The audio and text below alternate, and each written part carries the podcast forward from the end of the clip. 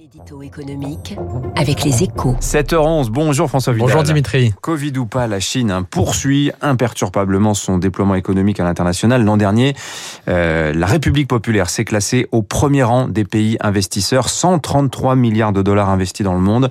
Euh, C'est une nouvelle preuve, François, de l'influence croissante de la Chine sur l'économie mondiale. hein. Ce classement et ce chiffre disent effectivement beaucoup de la manière dont la Chine étend son empreinte mondiale, de manière très méthodique d'abord, hein, puisqu'au moment où les investissements directs à l'étranger s'effondraient de 35% globalement pour cause de pandémie, les investisseurs chinois, eux, réduisaient leurs dépenses de 3% seulement. De quoi saisir des opportunités au moment où les autres grands pays, comme le Japon ou l'Allemagne, appuyaient sur le frein. En ciblant des, des secteurs stratégiques ensuite, hein, la production de batteries par exemple, avec des projets à plusieurs milliards de dollars en Allemagne et en Indonésie, la gestion de réseaux électriques aussi au Chili et même le divertissement avec l'entrée de Tencent au capital d'Universal Music. Alors, il y a une région du monde qui résiste aux investissements chinois, François, c'est clairement l'Europe. hein.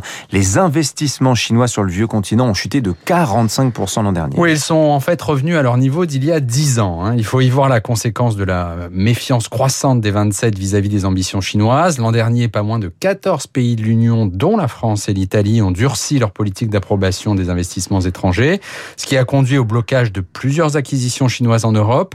Et les choses ne vont pas s'arranger hein, pour les investisseurs made in Puisque les pays du G7 ont annoncé la semaine dernière, sous l'impulsion des États-Unis, qu'ils allaient lancer une grande initiative pour contrer les nouvelles routes de la soie. Autant dire que le leadership chinois sur les investissements mondiaux risque d'être contesté dans les années qui viennent. François Vidal des Échos, merci François. Les investissements chinois qui sont à la une de votre journal ce matin. Il est 7h13 sur Radio Classique. Jean-Jacques Guilloni, le directeur financier de LVMH, est là avec nous dans un instant pour nous parler de la réouverture de la Samaritaine.